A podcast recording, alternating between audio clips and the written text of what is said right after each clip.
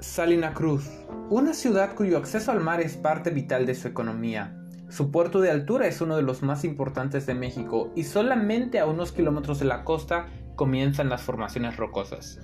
Si nos adentramos más, nos toparemos con la refinería, una enorme ciudadela que nunca deja de funcionar.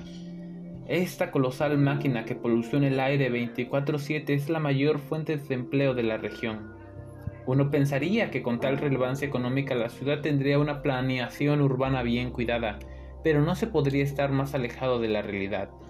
Mientras más te alejas del centro, más dan las estructuras humanas la impresión de estar salpicadas entre las faldas de los montes y la vegetación, haciendo que los caminos y las calles que los conectan sean retorcidos e intrincados. Las casas parecen estar escalonadas a las laderas de los montes y pese a ser un lugar urbano, la vegetación impera en el paisaje, dando la sensación de que aún existe una batalla entre la naturaleza y el hombre, pero solamente se trata de una ilusión. La fauna que antes habitaba y se aventuraba en la zona urbana ha sido desplazada por perros y gatos ferales. E incluso me tocó ver los cadáveres de algunas iguanas y tlacuaches siendo arrastrados por animales domésticos. Mis familiares dicen que antes hasta se podían ver venados, pero actualmente eso es difícil de imaginar.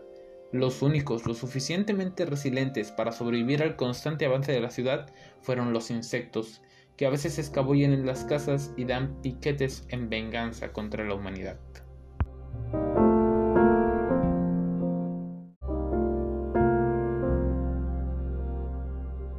La ciudad creció muy rápido. Creció porque necesitaba crecer. Es por eso que su planeación urbana es tan caótica. El clima tampoco es el más agradable. Siempre hace calor.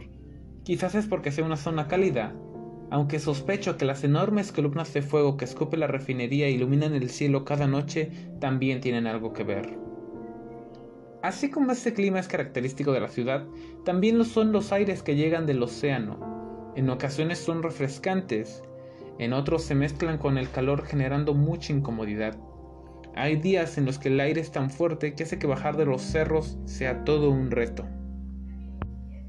En Salina Cruz hay solo una plaza comercial, con un Liverpool, un cine, un Walmart y algunas otras tiendas para satisfacer las necesidades de la clase media y media alta. Aquí a aquellos que trabajaban en la refinería y sus derivados se les conocen como petroleros. Ellos lograron un buen estatus social y adquisición económica, teniendo incluso su propia zona para vivir en la ciudad donde se les exenta del pago de luz, agua y otros servicios. Ahora trabajar en la refinería no tiene tantos beneficios. Gran parte de los trabajadores son subcontratados y no tienen acceso a las prestaciones de Pemex ni a afiliarse a sus sindicatos. Por otro lado, en el centro de la ciudad donde se concentra la mayoría de la población, dominan los mercados locales y supermercados tales como La Sevillana. Gran parte de esos productos que se venden son de mar, pescados de muchos tipos y tamaños, e incluso tiburones.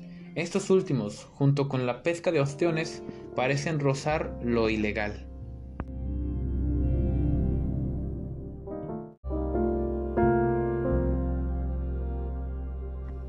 Quizá podríamos resumir en que los dos grandes pilares de Salena Cruz son el mar y la refinería.